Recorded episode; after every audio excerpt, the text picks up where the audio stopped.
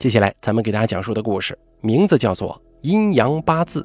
本故事节选自民间鬼话系列故事，作者袁周元，由大开为您播讲。自从王木上一次在公司聚餐的时候向大家八卦了田姨的事情，公司已经有好几个同事要了田姨的地址和电话，估计私下已经找田姨看过事儿了。要找田姨看的事儿啊！不外乎就是婚姻、家庭、事业、财运，这么隐私的事情，当然不好叫上同一个公司的王木了。可是那天呢，隔壁部门的美女同事谢飞，却给王木发了一条微信：“王哥，你能陪我去一下你说的那个田一那儿吗？”王木感觉非常意外。谢飞是公司老板的关系户，开着宝马七系上班。穿着打扮那可全都是大牌呀，跟公司其他的女生根本不是一个档次，跟其他人也不是同一个世界的，所以大家识趣的很少跟他来往。王木回了两个字：“好啊。”论功，他是老板的关系户，自然不能怠慢；论私，王木也很好奇，这样一个白富美遇到什么难题要找田一解决呢？王木先打了一个电话，跟田一约好这周六早上的时间，然后再跟谢飞商量怎么去。谢飞说开车接上他，然后一块儿再去。经过咱们上一期讲的这个烧地契的事情之后啊，刘夏隔三差五的就拉着王木去田一家问事儿，每次去都会带上一大堆礼物。一来二去的，王木也就跟这个田一熟悉起来了。而且王木介绍的同事比村里的人出手阔绰多了，所以田姨也很喜欢王木。这个周六早上，王木按照约定时间在小区门口等谢飞。没多久，就过来一辆打着双闪的奔驰商务车。谢飞从后排的车窗向他招手，让他坐在副驾驶带路。这个谢飞的家境还真不简单呢，人家都有专职司机了。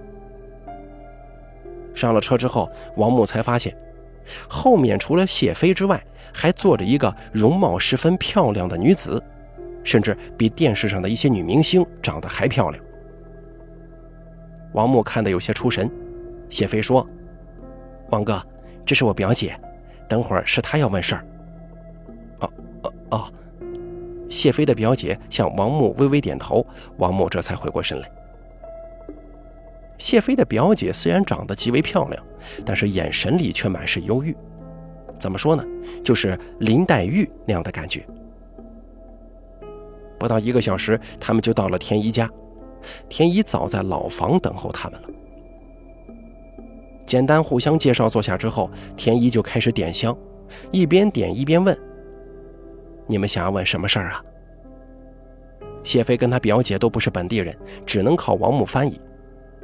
通过刚才的介绍，王木知道了谢飞的表姐叫林夕。王木转达了田姨的问话之后，林夕从包里拿出一张红纸，递给田姨说：“您帮我看看这个人的八字怎么样？”田姨接过八字，就念唱了起来。王木看到他的腿又开始剧烈的抖动了。没过一会儿，田姨突然骂道：“这是个亡人的八字啊！”你叫我看什么看呢？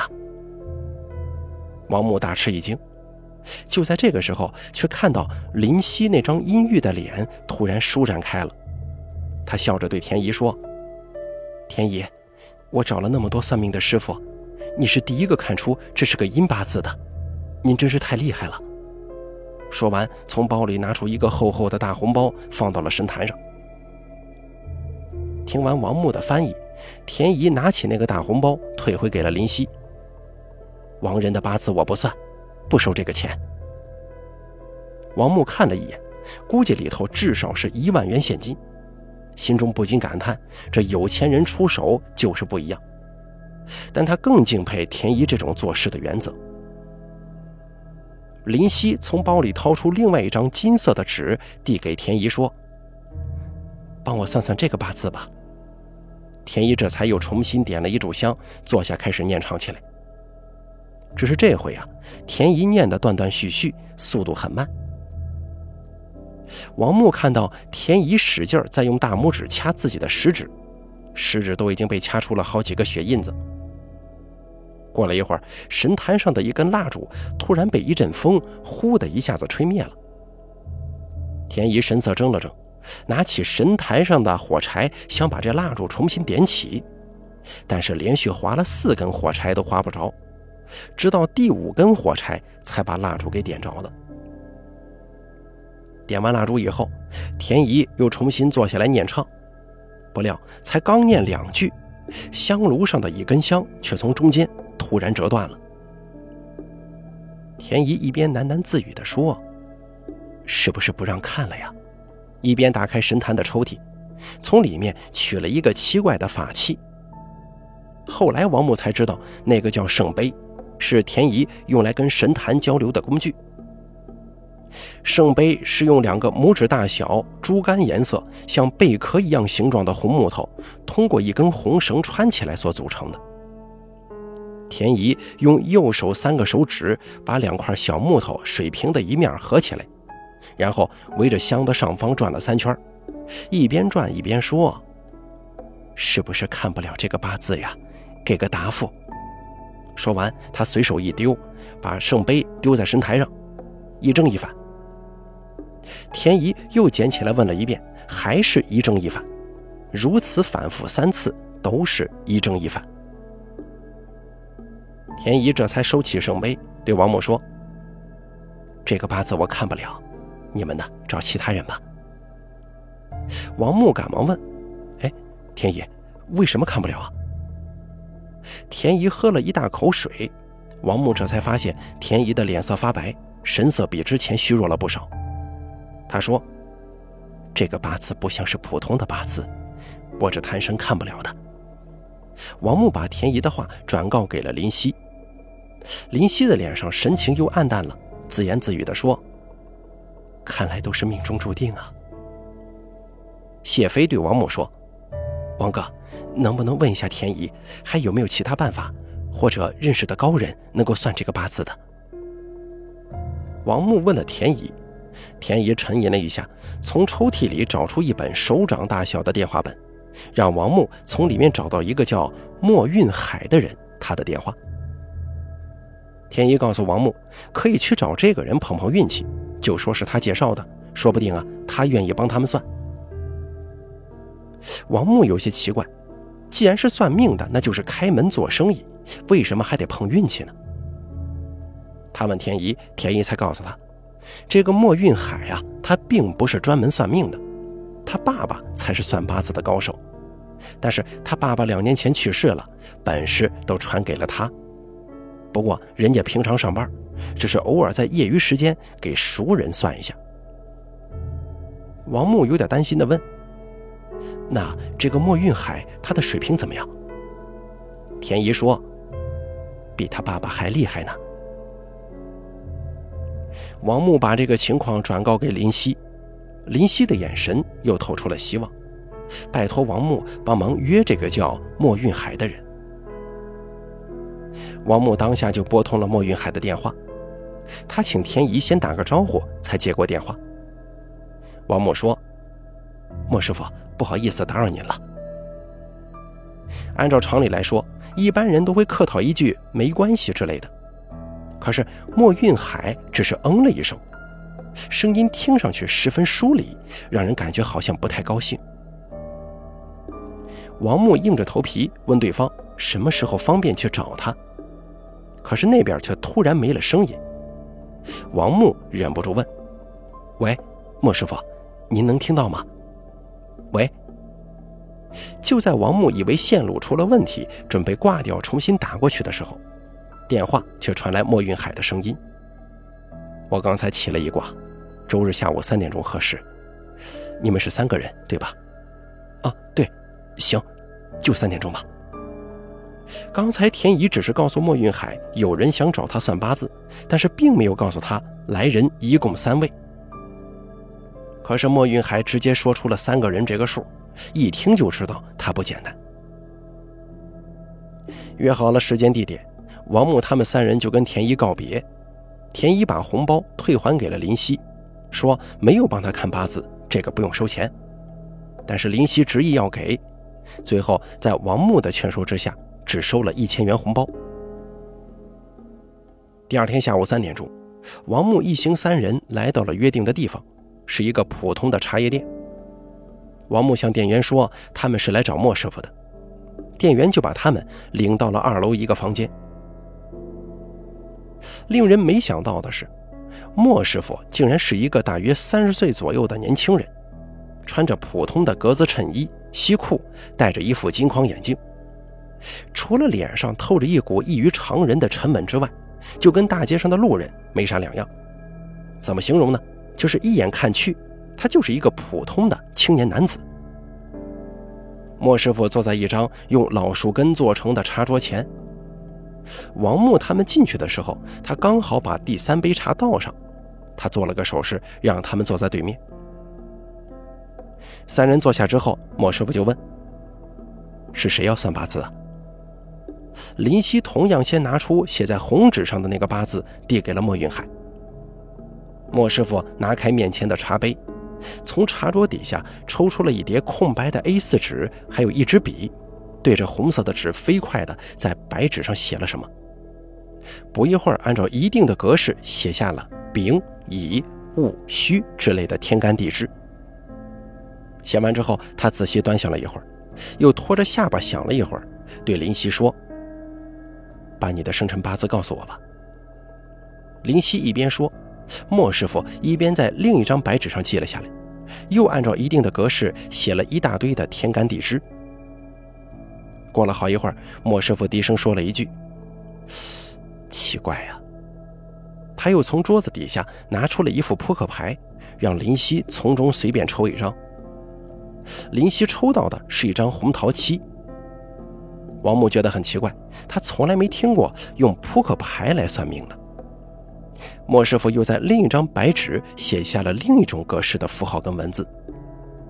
王木忍不住问：“莫师傅，怎么样了？”莫师傅就好像没听到似的，继续低头翻看手上的三张纸。就在他们三个人面面相觑的时候，莫师傅突然说话了：“你儿子情况很不妙啊，至少已经病重了两个月了。”王木一直不知道林夕找这些算命的师傅到底所为何事，他们不说，他也不好问。现在听莫师傅这么一说。难道是林夕有一个病重的儿子，想看看有没有什么办法吗？王木偷偷看了林夕一眼，发现他的眼眶已经红了。莫师傅继续说：“你儿子应该有两个八字，一个是你刚才给我的阴八字，还有一个阳八字。”说完，他这才抬头看着林夕。听完莫师傅这番话，林夕跟谢飞两个人的神色马上变得恭敬虔诚起来了。王木还是第一次听到一个人竟然还有阴阳两个八字，他十分好奇。林夕说：“莫大师，你说的太对了，我儿子是有两个八字。”一边说，他一边把昨天给田姨的那张金色的纸递给了莫师傅。莫师傅接过之后，又在一张空白的 A4 纸上写了下来。林夕声音有点哽咽地问：“莫大师，求您看看我儿子是怎么回事啊？”莫师傅没有搭理他，而是继续专心地在纸上写着各种字符。写完之后，莫师傅把刚才写好的四张纸一字排开，左手的大拇指飞快地在另外四个手指来回掐算着，右手拿着笔。在每张纸的下方，似乎记掐算的结果。过了好一会儿，莫师傅缓缓地说：“你儿子的阳八字是一个童年夭折的命运，而且你命中注定没有儿子，所以从你俩的八字看，你的儿子肯定过不了十二岁这个坎儿啊。”莫师傅的语气没有一点感情色彩，就像是在解一道数学题目。林夕一听，眼泪就掉下来了。谢飞抱着他问莫师傅：“莫大师，有没有解救的办法呀？出多少钱我们都愿意。”莫师傅对林夕说：“你找人给你儿子造了一个阴八字，本来就是要帮你儿子过这个坎的，我说的对还是不对呀？”这个时候，王木实在是忍不住了：“哎，莫师傅，什么是阴八字啊？”莫师傅说：“古时候一些达官贵人知道自己命造的阳寿不高，就会让人找到与自己同年同月同日但不同时出生的人。等这个人去世之后，就用这个人的八字跟自己的名字举行一次葬礼，以瞒过天地。而这个八字就是阴八字了。”王默说：“那万一这些人比他还长寿呢？这得多难找啊！”莫师傅看着王木，淡淡的说：“只要找到，就不会让他长寿。”王木听了，起了一身鸡皮疙瘩：“这这不就是谋杀吗？”莫师傅说：“现在国内几乎没有人造阴八字的，主要都在东南亚那边。”林夕听了之后，赶忙摇头说。我可没有害人呢。随后，他才把儿子阴阳八字的来历说了出来。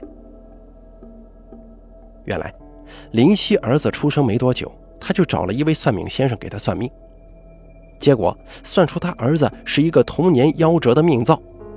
他不相信呢，又找了好几个算命先生来算，但是都说他儿子活不过十二岁。于是他到处找破解办法。一个算命先生给他介绍了一个泰国的风水大师。这个大师收了他一笔巨款之后，找了一个跟他儿子同年同月同日但不同时出生的泰国小孩。这个小孩子在五岁的时候出车祸去世了。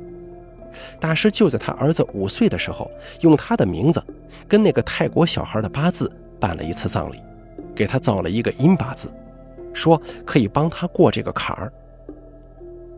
本来他儿子下个月就过十二岁农历生日，一直都平安无事。但是两个月前，他儿子突然就得了重病，很快住进了重症监护室，直到现在还没出来呢。他去找泰国那个大师，可是那位大师已经去世了，所以只能在国内到处找懂得阴阳八字的人。林夕问道：“莫大师，这个阴八字是不是骗人的？”我儿子注定活不过十二岁吗？莫师傅沉吟了一会儿，说：“那要看你愿意为他付出什么代价了。”林夕像是抓住了救命稻草一般，说道：“什么代价我都愿意，拿我的命换都行。想要救你的儿子，你就要跟你的丈夫离婚，儿子跟你，而且你要净身出户啊。”什么？林夕听了，瞪大眼睛看着莫师傅，以为自己听错了。莫师傅又缓缓地说：“你的命格是飞命，放在古代是妃子偏房的命，在现在就是所谓的小三儿。刚才我叫你抽了一张牌，用梅花易数起了一卦，卦象显示你现在却是正室，这个对吗？”林夕点了点头。莫师傅继续说。本来你儿子造了阴八字是可以过这个坎儿的，但他的阳八字是一个财多伤身的格局。如果你一直做一个小三儿，他就会没事儿。莫师傅停了停，喝了一口茶，又说道：“卦象显示，你两年前才成了正室，你可以回想一下，这两年你儿子是不是经常有小痛小病的？”林夕回想了一下，说：“对。”自从两年前我跟儿子搬到现在这个别墅之后，他就一直小病不断。我还以为房子风水有什么问题，但是找人看了也没用啊。莫师傅说：“你成了正室，就意味着你儿子将会继承巨大的财富，这些财富把他的身体都压垮了，他的命造承受不了这些财富。如果你想让他平安无事，就得让他远离财富。”林夕欲言又止，他花费了那么多的心血和精力，才靠儿子逼宫上位，现在让他放弃这一切，谈何容易啊！最后，他还是忍不住问大师：“莫大师，还有其他办法吗？”莫师傅把写的纸都收了起来，说道：“该说的我都说了。”莫师傅写了四张纸，一共收了林夕十万元。虽然对林夕不算什么，但是在王木看来，这简直就是在抢钱呢。因为这事儿前前后后还不到一个小时呢。回去的路上，谢飞劝林夕再找其他大师看一看，但林夕却摇头说：“该说的莫师傅都说了。”事已至此，王木也不好再说些什么呀。虽说莫师傅神乎其神的把林夕的一切都说对了，但他的解救方法到底有效没效，谁也不知道啊。而且这个解救方法是劝林夕离婚、净身出户，万一他胡说八道呢？要是帮了倒忙，王木也不好说话呀。回到家中，王木忍不住给田姨打了个电话，把今天的情况给田姨简单的说了一遍。最后问田姨：“这个莫运海到底靠不靠谱？”田姨告诉王木：“莫运海主要的客户是香港富豪，香港的命理大师是最多的，但香港那些富豪都只相信他，你说他靠不靠谱啊？”王木哦了一声：“难怪收费那么贵呀，说不定这还是个友情价呢。”如果莫运海说的对，那现在只能看林夕怎么选择了。不过王木也不好打听。过了一个多月，王木差点把这事儿都给忘了。谢飞却突然说，他表姐要请他跟莫师傅吃饭，让他帮忙约一下莫师傅。原来林夕真的按照莫师傅所说，跟她丈夫离婚了，并且净身出户。就在她做完这一切的时候，奇迹出现了，她儿子第二天就从重症监护室转到了普通病房。半个月之后，竟然出院了，所有人都不敢相信。现在林夕的儿子活蹦乱跳，他一定要请王木跟莫师傅吃一顿饭，表示感谢。盛情难却啊，王木只好应承下来。他硬着头皮打了个电话约莫师傅，想不到莫师傅竟然爽快地答应了。可是令王木意想不到的是，因为这顿饭，他竟然跟莫师傅。学起了命理学。吃饭的地方约在郊区的一家私房菜。一番客套之后，林夕说：“幸好有莫大师指点，本来那天回去之后，我心里还是乱糟糟的，不知怎么办才好。但是第二天睡醒之后，我心里就很平静了，决定按照莫大师所说的去做。”莫师傅脸上挂着一丝微笑。那天你们从我这儿走了之后啊，我起了一卦，我就知道你会按照我说的去做，所以我一点也不惊讶。王木一脸崇拜地对莫师傅说：“莫师傅，你这么厉害，能不能教教我呀？”这话惹得谢飞跟林夕哈哈大笑。王木本来也是打算开个玩笑逗大家乐一下，可没想到莫师傅却微笑着说：“把你的八字告诉我。”我看看合不合适。王木这下倒傻眼了，不过他还是告诉了莫师傅自己的八字，也很好奇自己到底合还是不合。这次莫师傅没有拿纸来写，只是直接用左手快速掐算，口中像念口诀似的念念有词。不一会儿，他就对王木说：“你跟命理学有点缘分，有兴趣的话可以学一下。”就这样，王木跟莫师傅接触的多了起来，慢慢的也熟络了。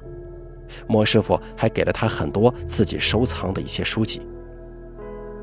后来王木才知道，莫师傅以前是一个国内很出名的命理论坛的版主，这个论坛上的很多资料都是莫师傅整理上传的。王木囫囵吞枣一般的看着莫师傅给他的资料，有空就找莫师傅请教。莫师傅偶尔会让他算一些八字，而没过多久，他就遇到了一个奇怪的八字。好了，咱们本期故事阴阳八字就说到这儿了，感谢您的收听。本故事节选自民间鬼话，作者袁周元，牛大凯为您播讲。